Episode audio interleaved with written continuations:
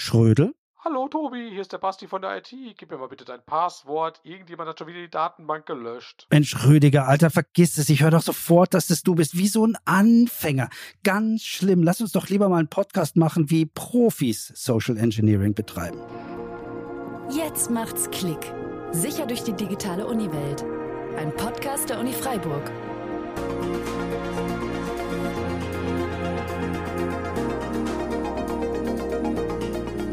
Mit Rüdiger Trost und Tobias Schrödel.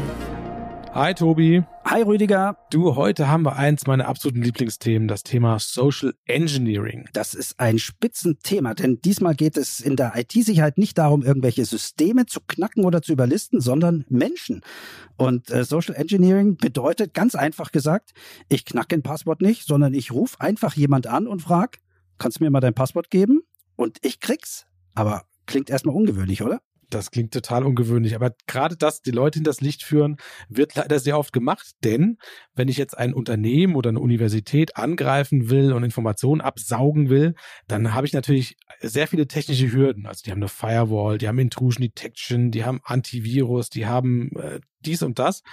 Deswegen suche ich mir andere Wege als Angreifer und suche mir das wie oft genannte schwächste Glied in der Kette, den Menschen aus. Also das ist im Prinzip eine psychologische Waffe gegen Unternehmen. Genau, und damit die Mitarbeiterinnen und Mitarbeiter an der Uni Freiburg darauf nicht reinfallen, werden wir einfach mal so ein paar solche Tricks, die solche Angreifer nutzen, einfach mal erklären und darüber sprechen, sodass man weiß, was da alles passiert und vor allem auch, wie man sich dann verhalten kann. Aber Tobi, jetzt ruft da einer an, aber warum, warum ruft er mich denn? Was hat er denn für ein Ziel? Was kann denn sein Ziel sein? Naja, das Ziel ist tatsächlich an Informationen kommen, äh, die einem helfen, die Systeme zu überlisten. Also an Passwörter zum Beispiel oder auch nur äh, eine IP-Adresse zu erhalten, weil man die braucht oder, oder jemanden bitten, was zu äh, sagen oder nur, keine Ahnung, fragen, wie der Lieferant heißt in dem Projekt, weil man dann möglicherweise mal eine falsche oder gefälschte oder virenverseuchte neue Preisliste von dieser Firma angeblich schickt oder sonst irgendwas.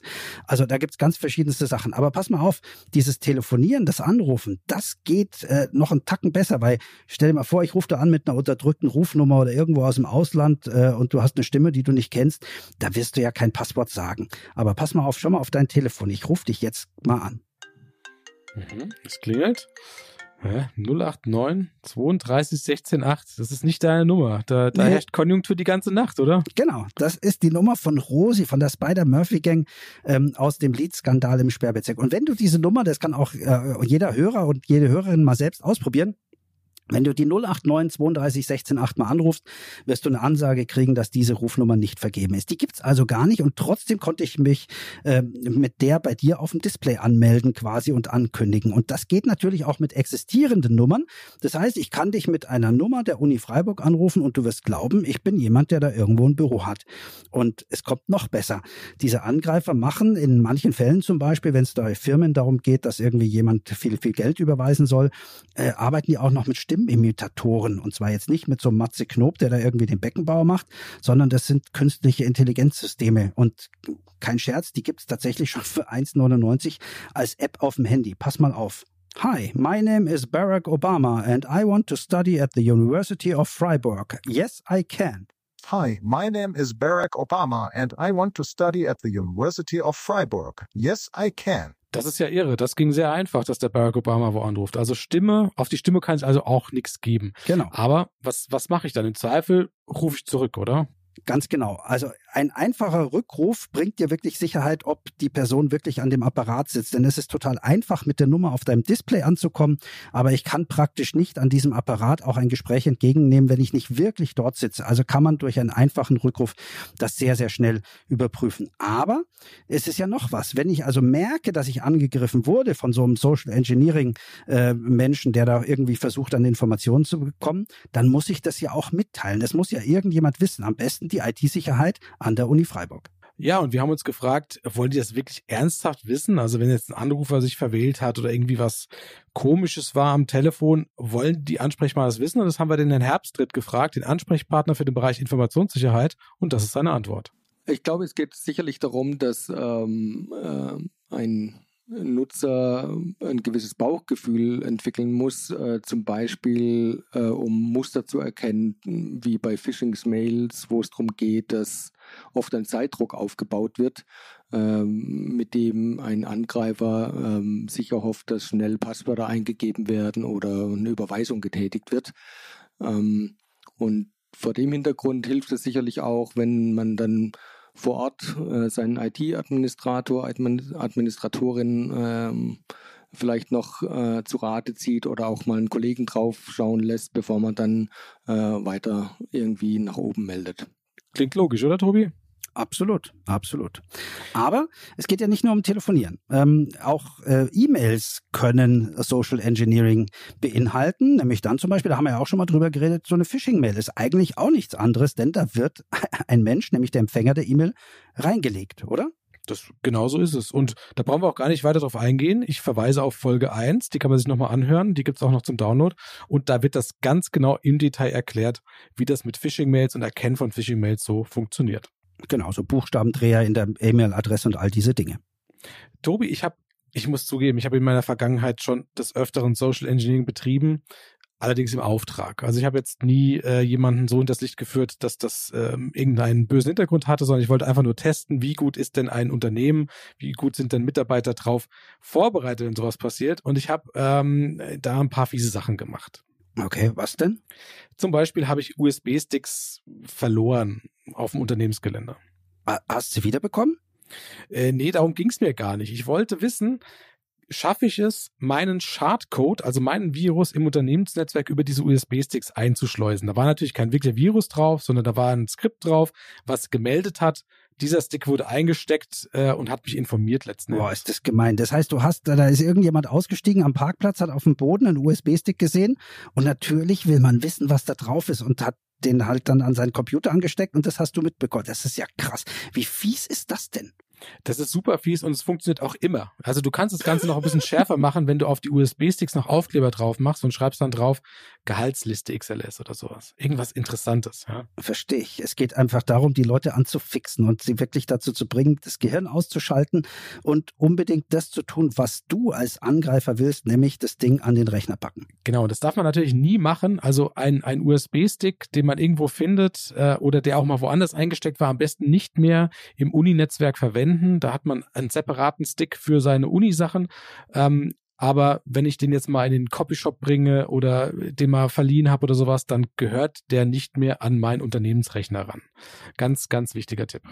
Und wenn ich USB-Sticks finde, dann muss ich die dann wegschmeißen oder äh, will vielleicht die IT-Sicherheit wissen, ob da was drauf ist, also ob gerade so ein Angriff läuft. Was mache ich denn dann? Kann ich den dann abgeben? Ja, Genau, normalerweise gibt man den ab und in der IT gibt es normalerweise ein System, wo man sowas detonieren lassen kann. Also man redet da von der Sandbox, da steckt man den an. Dieser Rechner ist nicht mit dem Internet, nicht mit dem Netzwerk verbunden und da kann man gucken, läuft da irgendwas Böses drauf oder eben nicht. Ja, und wenn man sich, wenn man den Rechner nicht hat, dann schmeißt man den einfach weg. Ähm, Rüdiger, ich muss ja eins sagen, du schaust ein bisschen so aus, als wärst du in letzter Zeit öfters bei McDonalds gewesen. Kann das sein? Also, eine Frechheit, so, ja, wirklich eine Frechheit. Aber du, du hast, du hast recht, du hast recht. Aber du isst da wahrscheinlich nicht nur Burger, sondern du machst das, was viele Leute dort auch machen. Du nutzt das offene WLAN, das es dort gibt, ne? Genau, das freie WLAN bei McDonalds immer gern, immer gern genommen, ja. Ja, und wenn du da reinläufst in den Laden, ist, bevor du deinen Burger bestellt hast, dein Handy schon mit dem WLAN dort verknüpft. Und weißt du warum? Weil standardmäßig die Geräte so eingestellt sind, dass sie eben bekannte WLANs, also wo sie schon mal waren, sich in der Regel automatisch einwählen. Und das ist tatsächlich auch ein Trick, der angewendet wird. Da gibt es so eine, so eine kleine Box, die man kaufen kann, die simuliert fremde WLAN-Netze. Also da kann ich, egal wo, ein McDonalds-Netzwerk aufziehen oder ein Telekom-Netzwerk oder ein Lufthansa-Lounge-Netzwerk oder sonst irgendwas. Und wenn dann einer vorbeiläuft und äh, in einem dieser drei Netze schon mal war, dann äh, wählt sich das Handy oder lockt sich das Handy dort automatisch ein. Und dann ist der Angreifer, der sitzt dann quasi zwischen zwischen dem Handy und dem echten Internet und man nennt das Man-in-the-Middle-Attacke und dann kann man dort mitlesen. Das heißt, ähm, man sollte auch darauf achten, wo, ja, in welches Netz bin ich eingeloggt und ergibt das Sinn. Also wenn ich nicht bei Mackie bin und quasi im Umkreis von fünf Kilometern auch keiner ist und dann McDonalds WLAN ist, dann sollte ich skeptisch werden.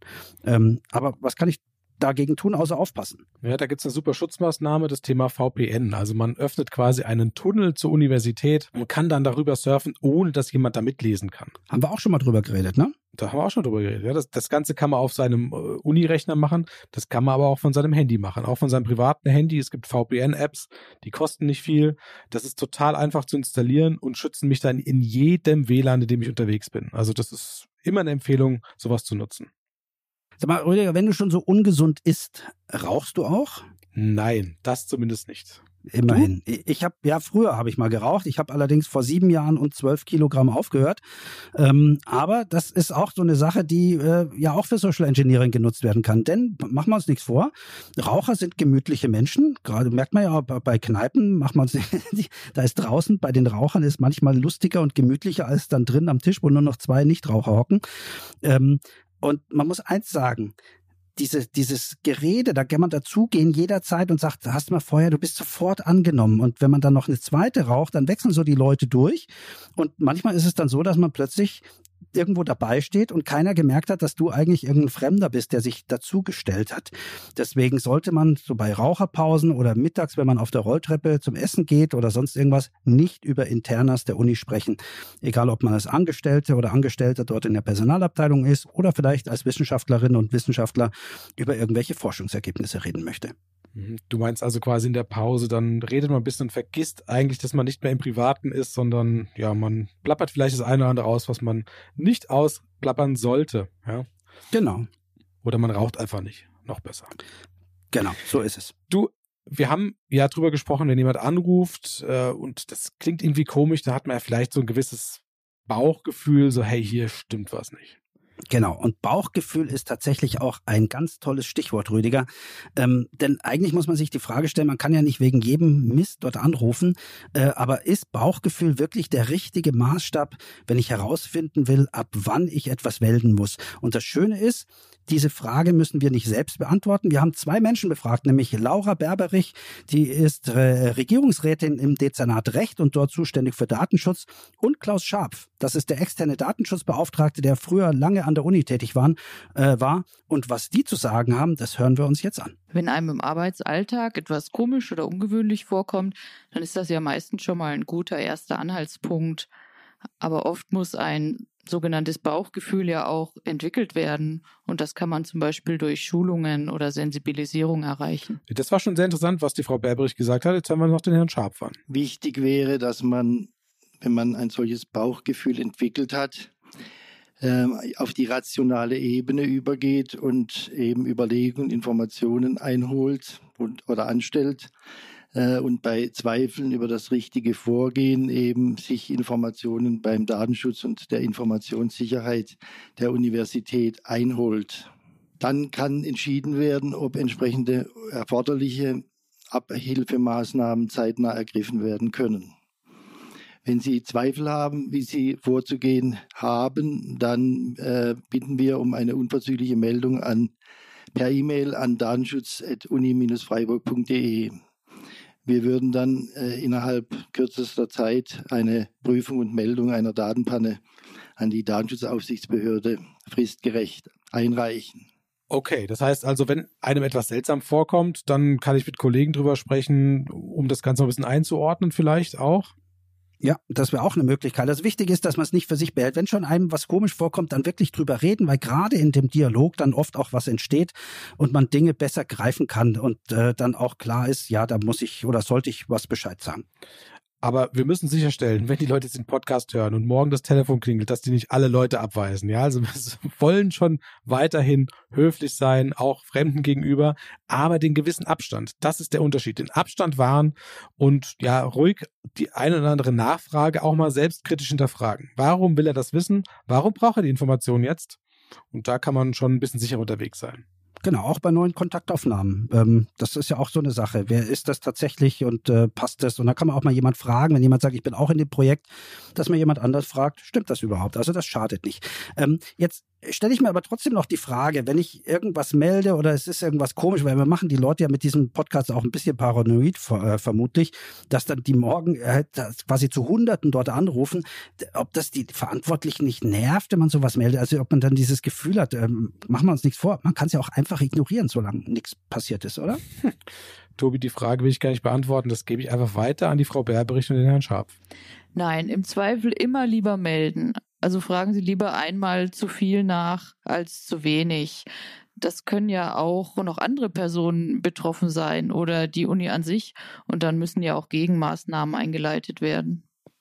Ohne die Meldung an die zuständigen Stellen der Universität ist es den zuständigen Mitarbeitern nicht möglich, rechtzeitig geeignete Maßnahmen zu ergreifen, um den Schaden zu begrenzen und um äh, weitere Probleme äh, für betroffene Personen eben zu verhindern oder wenigstens einzugrenzen. Tja, also kann man als Fazit sagen, lieber einmal zu viel als einmal zu wenig. Aber selbst, wie gesagt, ein bisschen drüber nachdenken vorher, bevor man wählt, schadet eben auch nicht. So, aber jetzt hat jemand von der Uni hat jetzt einen Anruf bekommen und vermutet einen potenziellen Angriff ähm, und meldet das auch. Aber was passiert denn dann? Ja, das ist tatsächlich eine spannende Frage. Also wenn man die IT-Sicherheit kontaktiert und sowas meldet, was passiert dann? Aber diese Frage müssen nicht wir beantworten. Auch diesmal haben wir einen Einspieler und zwar von Marc Herbstritt. Herbstritt, wenn Sie einen Angriff wirklich vermuten, was machen Sie denn dann? Ja, wir mm, versuchen natürlich zunächst die Situation zu verstehen. Typischerweise werden dann äh, Zugänge gesperrt, um eine Ausbreitung zu verhindern. Und äh, wenn das erfolgt ist, dann versuchen wir uns natürlich ein genaueres Bild von der Lage zu machen und dann ähm, je nach Situation äh, weitere Schritte einzuleiten mit den Kollegen, die dann ähm, gewisse Systeme auch bei uns betreuen. Das klingt alles sehr plausibel, Tobi, und ich glaube, wir haben das Thema auch abschließend behandelt. Ähm, damit die Leute diesen Podcast auch hören können, muss ich ihn ja hochladen. Kannst du mir kurz das Passwort für den Server nochmal geben, damit ich das gleich ja, machen kann? Das ist Groß S aus. Ah, nein, ach, Alter, vergiss es schon wieder. Nein, du nicht, echt nicht. Äh, danke, Rüdiger. danke, Tobi.